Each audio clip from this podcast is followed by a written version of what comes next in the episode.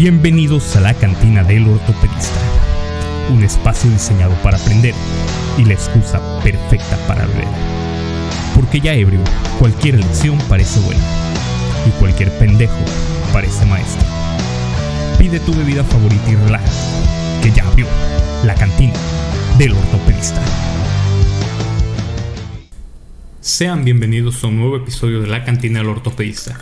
Si es la primera vez que nos sintonizas, te invito a que me apoyes con un like, te suscribas al canal, prendas las notificaciones y nos sigas en YouTube o la plataforma de podcast de tu preferencias.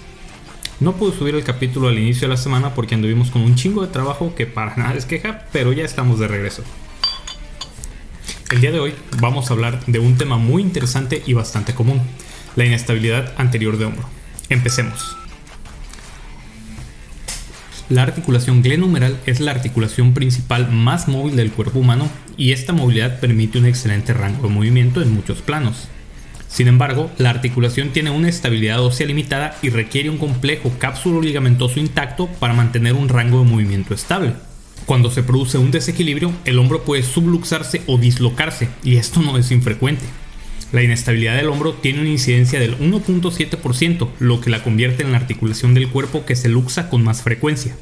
La inestabilidad traumática ocurre en individuos jóvenes y activos y es más común en dirección anterior. Se ha escrito mucho sobre las altas tasas de recurrencia, particularmente en varones menores de 20 años en los que la incidencia de luxación recurrente es superior al 90% sigue habiendo controversia sobre si reparar o no a los dislocadores iniciales. Sin embargo, una vez que los pacientes desarrollan inestabilidad recurrente, la mayoría de los especialistas en hombro recomiendan la reparación quirúrgica para prevenir futuras recurrencias, así como la pérdida ósea y el daño articular adicional que se puede desarrollar con frecuencia con las luxaciones posteriores. En 1923, Bankart describió inicialmente la característica esencial de la inestabilidad glenumerada anterior como un desprendimiento de la cápsula de ligamento glenoideo fibrocartilaginoso, la cual lleva su nombre, la lesión de Bankart. Además de la lesión de Bankart, otras lesiones que se han asociado a la inestabilidad anterior traumática son el Hagel, que quiere decir abulsión humeral del ligamento glenohumeral por sus siglas en inglés, estas lesiones ocurren generalmente en pacientes de mayor edad comparados con las lesiones de Bankart y se asocia con una mayor tasa de recurrencia si no son identificadas y reparadas, y son una indicación para un posible tratamiento abierto en lugar de un tratamiento artroscópico. También puede haber lesiones tipo GLAT, que quiere decir defecto articular del labrum glenoideo por sus siglas en inglés, y es una porción cortada del cartílago articular junto con el labrum, así como lesiones tipo ALPSA, que quiere decir abulsión perióstica en manga del labrum anterior por sus siglas en inglés, la cual puede causar que el labrum sane medialmente a nivel del cuello glenoideo medial y está asociado a tasas de fallo más elevadas con la reparación artroscópica. Además de las lesiones a tejidos blandos, también puede haber lesiones óseas asociadas, por ejemplo el bancartóseo, el cual es una fractura del glenoides inferior está presente en cerca del 49% de las luxaciones recurrentes y está asociado a altas tasas de fallo en el tratamiento artroscópico si no son identificadas y tratadas correctamente. Un defecto óseo de más del 20 al 25% es considerado una pérdida ósea crítica y es altamente inestable biomecánicamente.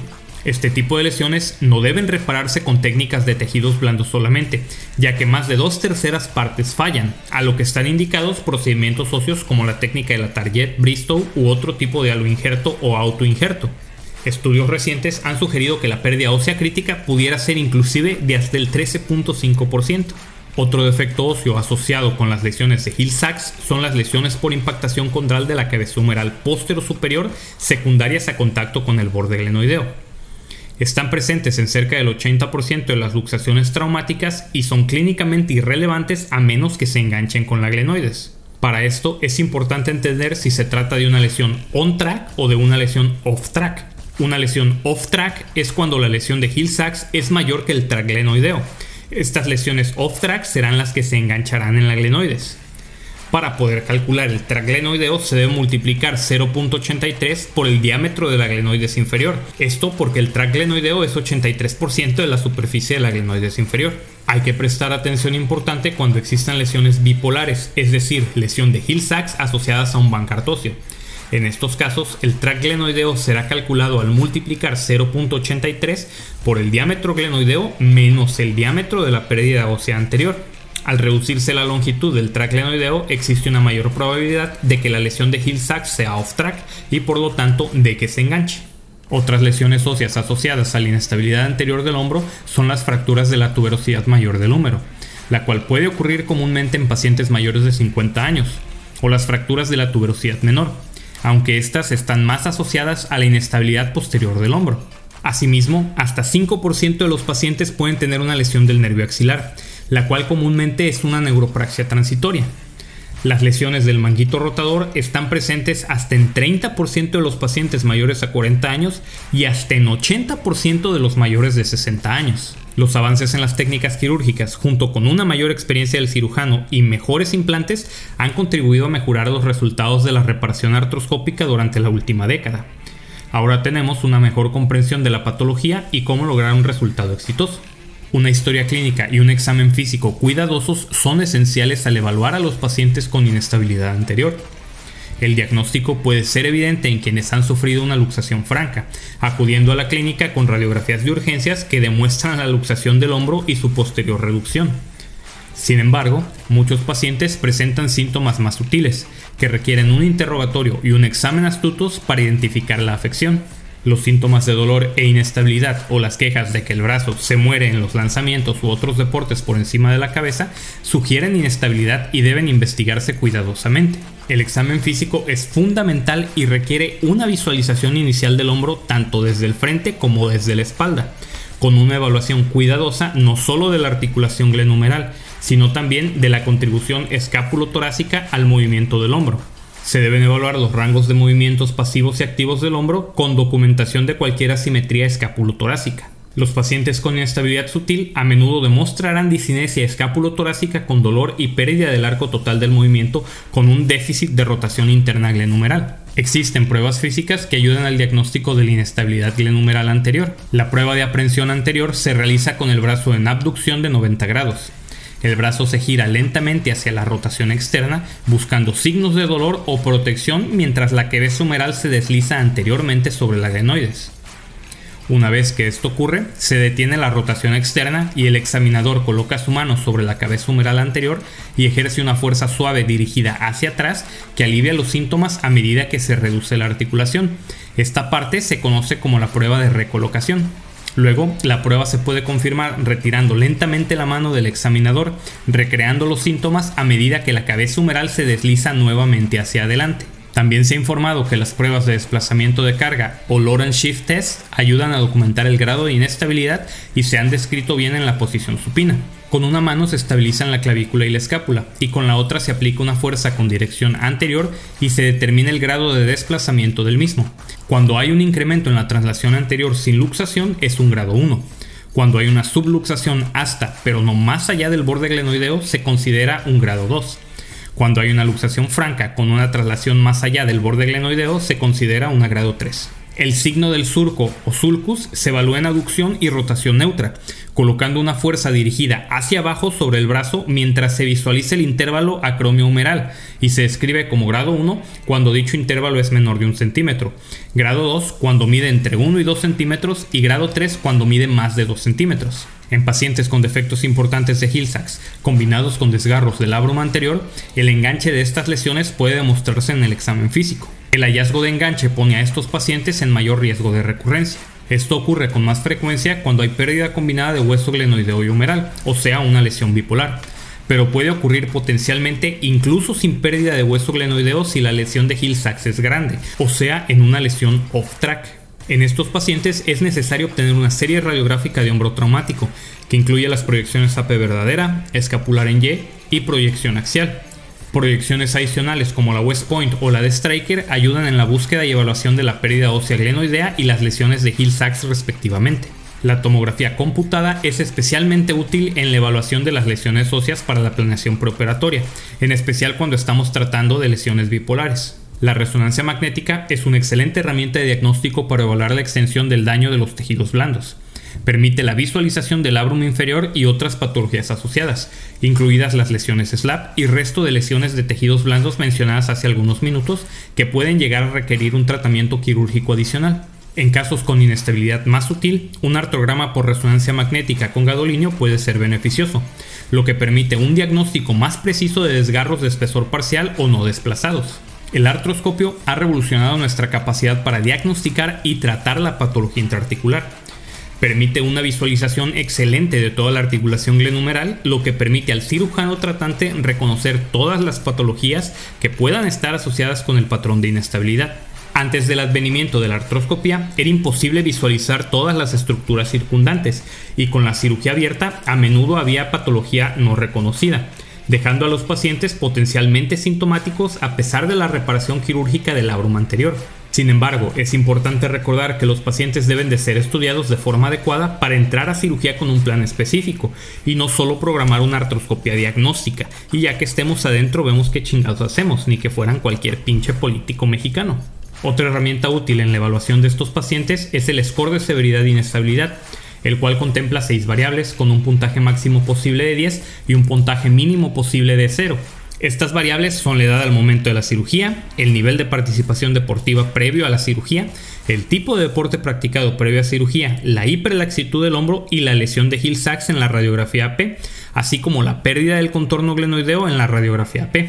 Si el paciente tiene una edad menor a 20 años al momento de la cirugía, se le otorgan 2 puntos. Si es mayor de 20 años, se le otorgan 0 puntos. Si su práctica deportiva es a un nivel competitivo o profesional, se le otorgan 2 puntos. Sin embargo, si su nivel de participación es recreacional o no practica deportes, se le otorgan 0 puntos. Si los deportes que practica son deportes de contacto o por arriba de la cabeza, se le otorga un punto. Cualquier otro deporte le otorga 0 puntos. Si existe una hiperlaxitud del hombro, ya sea anterior o inferior, se le otorga un punto. Si no hay hiperlaxitud, se le otorgan 0 puntos. Si hay una lesión de Hill-Sachs visible en la radiografía P con el hombro en rotación externa, se le otorgarán 2 puntos. Si no hay lesión de Hill-Sachs visibles, 0 puntos. Si en la radiografía P hay una pérdida del contorno glenoideo, se le otorgan 2 puntos. Si no se observa ninguna lesión, se le otorgan 0 puntos. Una puntuación menor de 6 está relacionada con tasas de recurrencia aceptables de hasta el 10% con la estabilización artroscópica, mientras que puntuaciones mayores de 6 tienen un índice de recurrencia inaceptable del 70% y se debe de considerar el tratamiento abierto mediante técnicas como el Atarjet.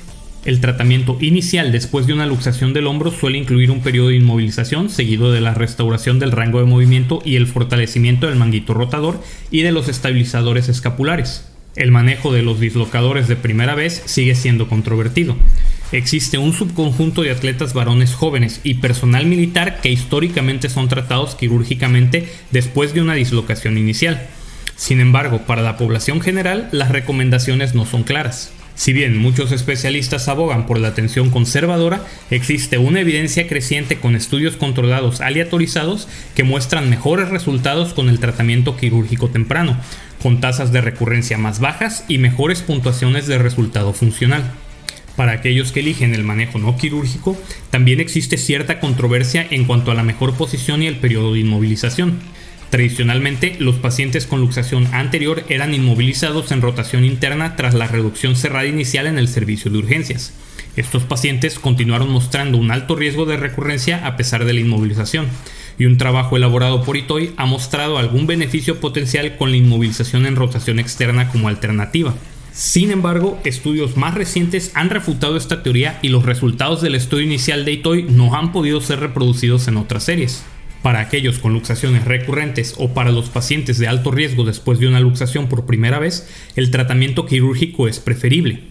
La restauración de la estabilidad es el objetivo principal, lo que permite al individuo volver a la actividad normal y evitar más dislocaciones con el riesgo inherente de pérdida ósea adicional. En los pacientes menores de 25 años con altas demandas funcionales como lesión de Bankart confirmada por resonancia y con una pérdida ósea glenoidea menor del 20%, la reparación de Bankart mediante una reconstrucción cápsulo-labral artroscópica es una opción igual de eficaz que el procedimiento abierto tradicional, con la ventaja de menos dolor y una mayor preservación de los rangos de movimiento. Para cirugías de revisión por una reconstrucción artroscópica fallida o con la presencia de una abulsión humeral del ligamento glenumeral, la reconstrucción abierta tradicional parece ser una mejor opción. En los pacientes con deficiencias óseas crónicas de más del 20% con deformidad de perinvertida, estará indicado el procedimiento de la target, el cual implica una transferencia de la coracoides y el tendón conjunto y el ligamento coracoacromial hacia el borde glenoideo anteroinferior Esto ayuda de tres formas. Por un lado, aumenta el tract glenoideo al aumentar la superficie ósea. Asimismo, funciona como un cabestrillo al estar el tendón conjunto por arriba del subescapular. Y por último, el ligamento coracoacromial ayuda para la reconstrucción capsular. En estos casos también puede ser útil el uso de otros injertos, como el autoinjerto tricortical de cresta ilíaca o los aloinjertos, los cuales también estarían indicados en casos de un latarjet fallido. En pacientes con un Hill-Sachs mayor del 25% que se engancha o en lesiones bipolares con un Hill-Sachs off-track, se debe de realizar un procedimiento de remplissage, el cual involucra suturar la cápsula posterior y el infraespinoso al defecto óseo para rellenarlo. Este procedimiento puede realizarse en conjunto a la reparación de Bankart. Después de la cirugía, se inmoviliza a los pacientes en un cabestrillo de rotación neutra durante 4 semanas, Comienzan ejercicios inmediatos de codo, muñeca y mano y se les permite agregar péndulos suaves después de la visita postquirúrgica inicial una semana después de la cirugía. La fisioterapia supervisada comienza a las 4 semanas cuando el cabestrillo es descontinuado. El énfasis está entonces en la restauración del rango de movimiento y el ritmo escapular. El fortalecimiento progresivo comienza después de tres meses y el retorno anticipado a los deportes y la actividad es típicamente a los seis meses cuando se han restaurado el rango de movimiento y la fuerza por completo. Esto fue todo por el episodio de hoy. Si te gustó, pártelo y recompártelo en todas tus redes sociales para que tus compañeros tengan la oportunidad de disfrutarlo. Si no te gustó, también compártelo, recomendando a las personas que no sean víctimas de la desinformación. Yo soy Joel Galindo y esto fue la cantina del ortopedista. Me despido de ustedes recordándoles que se porten mal, lo hagan bien y nos vemos en el siguiente episodio.